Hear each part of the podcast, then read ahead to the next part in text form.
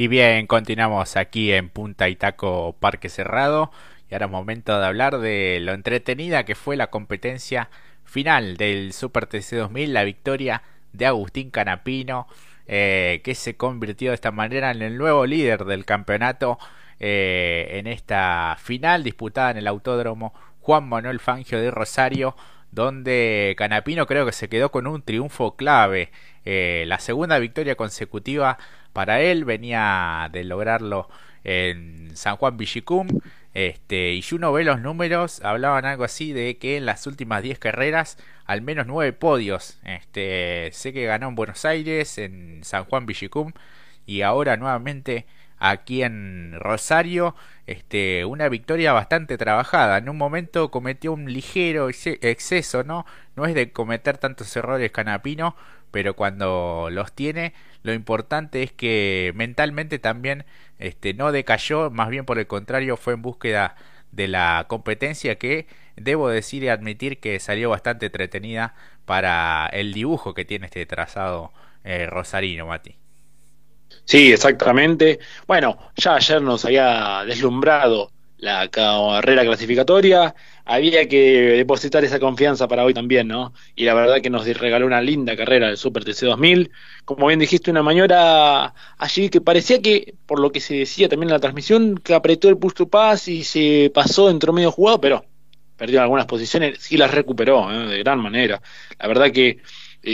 redondo. Quizás incluso no solamente dos carreras consecutivas, porque si sumamos cómo se celebró, otra vez lo decimos, la de los 200 kilómetros, para Canapino debe ser tres carreras con victoria porque la celebró tanto y explicó esto, ¿no? Que venía de, él ya vaticinaba un mejor andar, un buen resultado por delante, bueno, lo dicho como bien dijiste, eh, desde aquel podio viene siendo arrasador al ritmo que viene metiendo el Chevrolet de Canapino, no solamente el de Canapino, sino que el de Javer también, porque en algún punto quizás hizo algunas maniobras más que interesantes y como dijiste ayer, los puso en aprietos a los uno de cada uno de los equipos como Pernía, Santero, especialmente a Rossi, y bueno, hoy lamentablemente recibió un leve golpe en el caso de Bernardo Javer, lo hizo perder algunas posiciones, pero después se pudo recuperar, eh, gran carrera realmente, y en principio entretenida, con una maniobra al límite. Cuando creo que todos nos paralizamos cuando Lionel Pernía cerró de forma un, un tanto brusca a Agustín, que casi fue por la, que fue por la tierra, no casi, tocó tierra y demás,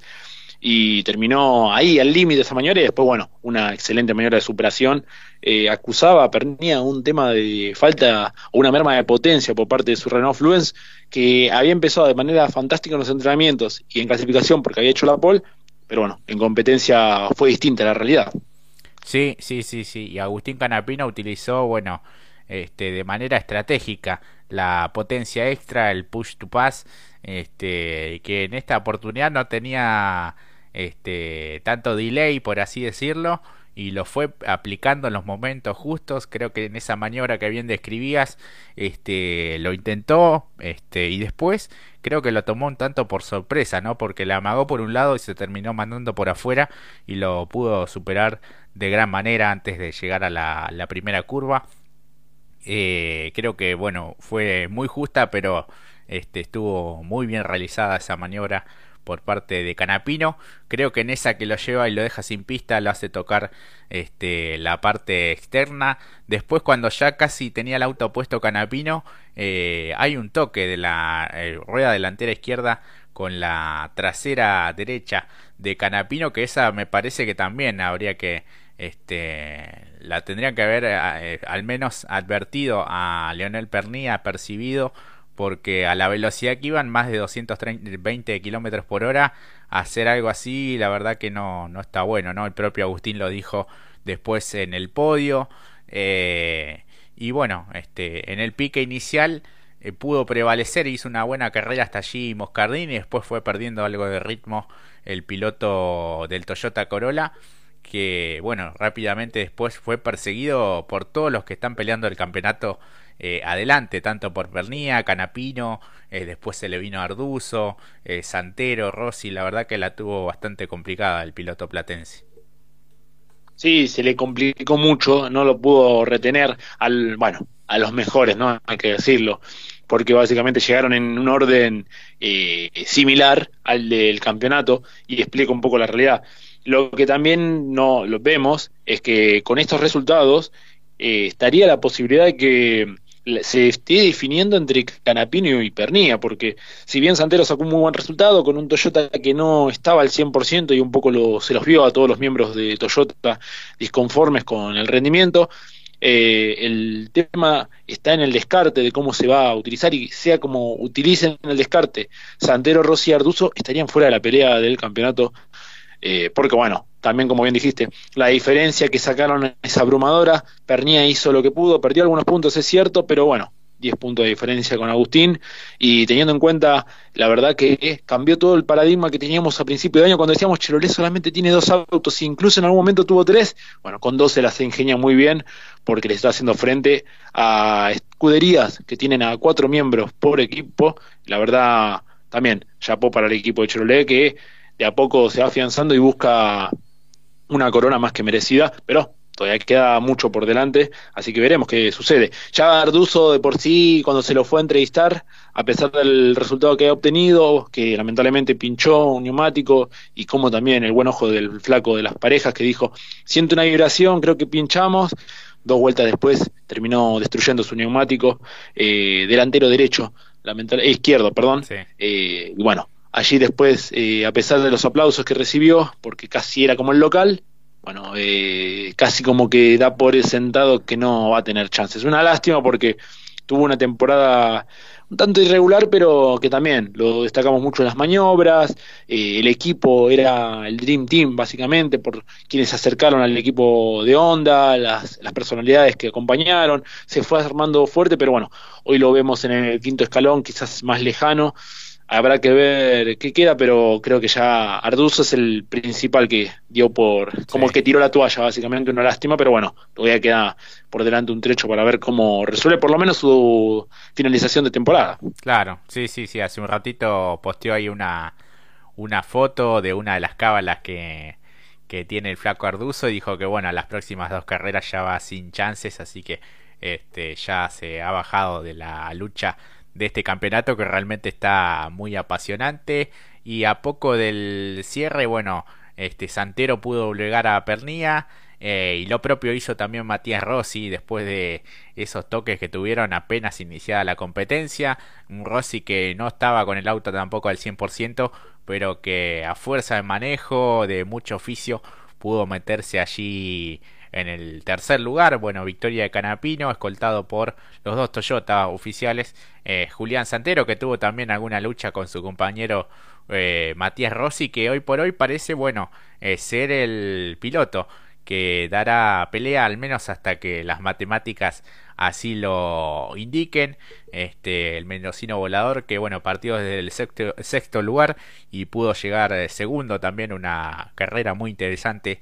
la del mendocino volador. Este, y un campeonato que bueno lo tiene en lo más alto Canapino ahora con 181 puntos segundo aparece Pernilla con 173 y tercero Julián Santero con 129 la próxima del Super TC 2000 será el 7 de noviembre en el Oscar Cabalén de Altagracia y después a finales eh, de, de, noviembre también se estará este, llevando a cabo la última fecha en Buenos Aires. Veremos en cuál trazado, pero también es una competencia especial porque habrá puntaje doble, así que bueno, se abre un abanico de posibilidades pero lo cierto es que bueno Canapino ha sacado una pequeña ventaja sobre un Pernía que bueno se quejó después en, en lo que fue las declaraciones posteriores a la competencia con cierto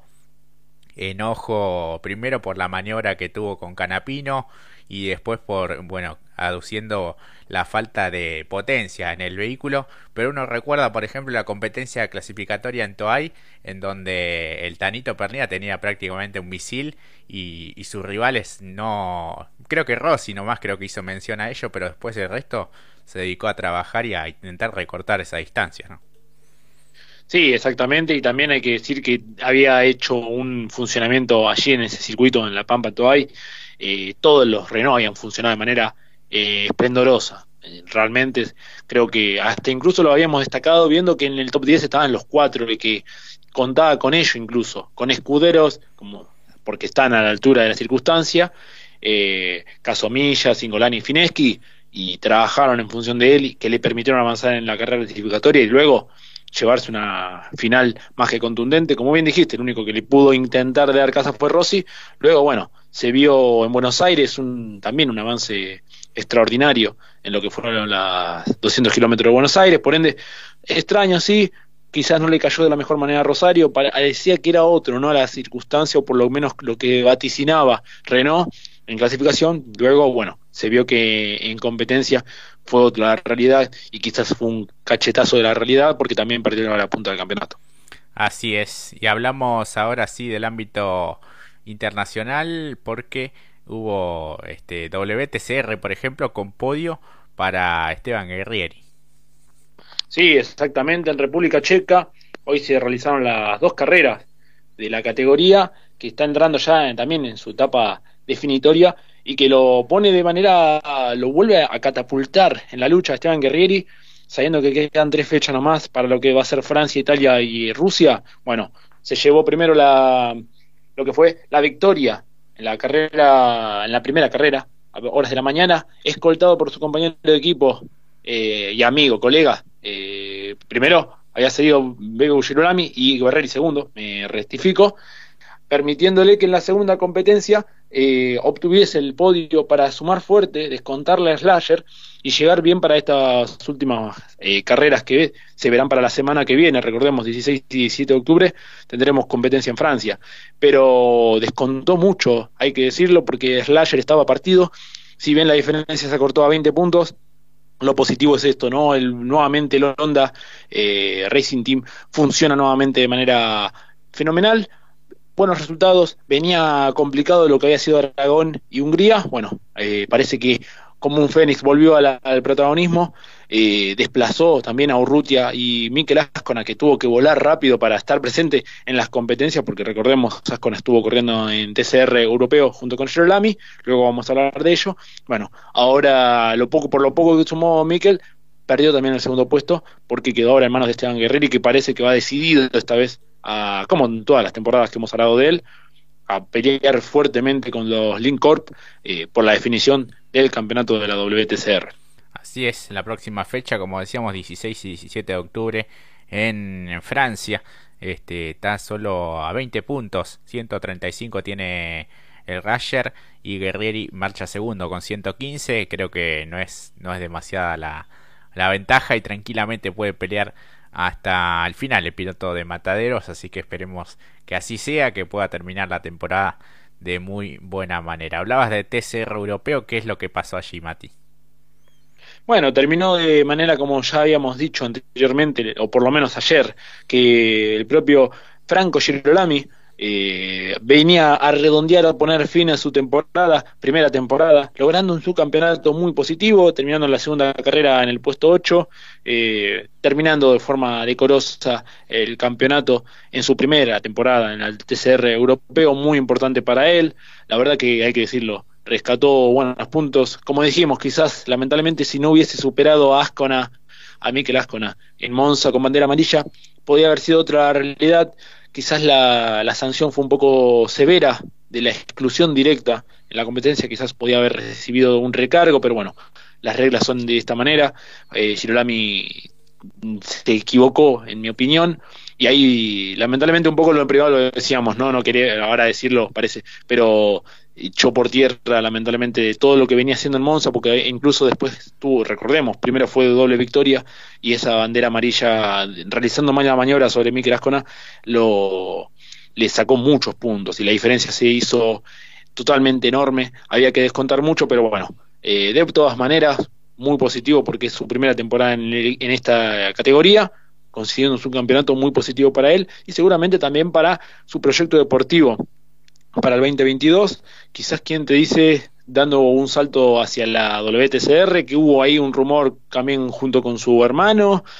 Habrá que esperar, obviamente, pero ya en principio a descansar, porque otra vez el piloto de Isla Verde, Franco Girolami, peleó un campeonato como lo hizo el año pasado en Top Race. Bueno, este año lo hizo en lo que es TCR, que es justamente la TCR en Europa. Así que bueno, un buen cierre de temporada para él. Así es, y otro que está cerrando la temporada es Franco Colapinto en lo que es eh, Fórmula Regional Europea, un quinto puesto en un circuito tan emblemático como Mugello. Sí, un circuito que no lo conocía, hay que decirlo. Eh, uno lo, sorprende, ¿no? A esta novedad porque diría, bueno, pero Franco ya, muy joven, sí, es cierto, pero a pesar de su trayectoria, que es muy eh, reducida, podríamos decir, porque recordemos, solamente cuenta con 21 años, uno ya lo tiene como que, bueno, no, ya tiene que haber corrido. No, perdón, 21 no, 18 años, perdón. Eh, termina cumpliendo una buena tarea. Había clasificado muy bien, lo dijimos en el día de ayer, con un muy buen puesto quinto, pero no a pocos metros eh, un golpe que lo dejaba fuera de competencia. Hoy nuevamente, de buena manera, clasificando en la cual de hoy temprano, puesto cuatro, cuando salió esta vez quiso tener más cuidado, no quiso involucrarse en ninguna llegar, llegó a un puesto cinco, competencia que terminó con bandera roja, de todas maneras bueno para él, que le viene encontrando un cada vez mejor ritmo al, vehículo, al, al, justamente al Dalara o al monoplaza, como quieran llamarlo ustedes, en un campeonato que había empezado de mala manera, bueno, va cambiando un poco, lo hemos visto en el podio, escuchamos el himno por victorias de él, se ha llevado doble competencia también, recordemos en fechas anteriores, por ende llega de buena manera la definición que será en Italia para la próxima fecha, es obvio que no tiene posibilidades concretas de campeonar, pero terminando de buena tarea esta ilusión que ha sido la fórmula regional en su primera temporada, porque básicamente la categoría se fusionó lo que es fórmula regional y la fórmula Renault Eurocup, y esto sería como una fórmula 4 catapulta a la fórmula 3. Veremos qué sucederá junto con el MP eh, Motorsport oficial y veremos la temporada que viene. Ya de por sí también va a seguir la actividad para él porque luego lo vamos a ver justamente en Europa Alemán Series. Así que bueno, a expectar y a esperar. Por ello, como también en WEC, que también lo hemos visto competir. Así que una interesante temporada 2021 para la ardilla voladora. Así es, este, hemos repasado todos los argentinos en el exterior. Seguramente lo vayamos a ampliar eh, vía redes sociales y también la edición de las dos horas el día miércoles a las 19 como siempre aquí en Radio Pacú. Eh, nos queda hablar del Gran Premio de Turquía, la victoria de Botas después de 22 competencias, el segundo lugar para Verstappen, también que le significa nada más y nada menos que tomar nuevamente eh, el liderazgo del campeonato y buena actuación de Checo Pérez que se metió allí en el podio también. Exactamente, y tuvo una muy entretenida batalla eh, como conjuntamente con Sir Lewis Hamilton, que la verdad no la pasó bien, ¿no? Eh, primero tuvo que penalizar por el cambio de motor, eh, no perdió tanto, largaba en el puesto 11, hizo grandes maniobras, avanzó, después se encontró justamente con Checo Pérez y después con un error lamentablemente en la estrategia del equipo si encuentran las imágenes en las redes están de cómo llegaron esos neumáticos eh, goma slip increíble lo, lo, que lo desgastó y él quería seguir con esos neumáticos. De todas maneras, bueno, un quinto puesto importante, quizás perdió la cima en el campeonato, pero es un fecha a fecha, la próxima será en Estados Unidos, entonces veremos cómo siguen, porque el circuito que le cae muy bien a Verstappen, luego viene México, Brasil, hay un largo camino todavía, pero esto es un fecha a fecha y no se pueden distraer ninguno de ellos, así que bueno, de por sí una carrera entretenida em, por momentos, por momentos también eh, Bottas hizo su trabajo, volvió a la victoria, para mí el piloto de la fecha porque al heredar la pole después hizo la carrera convenientemente para sus intereses y en conjunto con Mercedes, por ende, bueno, eh, estaremos a la expectativa, obviamente todo lo que haya sucedido lo vamos a desarrollar más el día miércoles, pero en principio Botas ganó la competencia, Verstappen segundo, Pérez tercero, cuarto Leclerc, quinto Hamilton, sexto Pierre Gasly que tuvo un comienzo medio complejo eh, en paralelo con Fernando Alonso, séptimo Norris, eh, sin pasar desapercibido, octavo Sainz siendo el que más avanzó y siendo el piloto de la fecha elegido por la gente, noveno Lance Stroll, décimo con eh, los diez primeros de la competencia de Fórmula 1 en el Gran Premio de Turquía. Así es, seguramente ampliaremos con algunos detalles más el próximo miércoles de este Gran Premio de Turquía llevado a cabo este fin de semana. Este, la próxima será el Gran Premio de los Estados Unidos el 24 de octubre en el circuito de las Américas de Austin. Así que bueno, también una nueva aventura para la máxima a nivel internacional. Estamos llegando al final, querido amigo. Este, hemos pasado un gran domingo de deporte motor. Esperemos que hayan disfrutado cada uno de nuestra comunidad de Punta y Taco de cada una de estas competencias a lo largo de la mañana y este mediodía de domingo. Exactamente, y también eh, estar disfrutarlo más porque mañana sigue el feriado, así que a disfrutar el domingo de lo que resta y mañana podríamos decir casi prácticamente día de vacaciones, para nosotros no, porque tendremos mañana seguramente, así que bueno, eh, síganos acompañando obviamente en las redes y nos estaremos viendo el miércoles Muchísimas gracias por la compañía, por haber participado en las encuestas del pique inicial, de a ver quién era su candidato para cada uno de ustedes. Ya ahora vamos a estar subiendo incluso al piloto de la fecha para que ustedes puedan elegir todos los que están oyendo. También vamos a subir los pilotos diferenciales y no creo que quede más nada. Fecha que viene, Turismo Nacional, ¿eh? Cuidado con eso, ¿eh?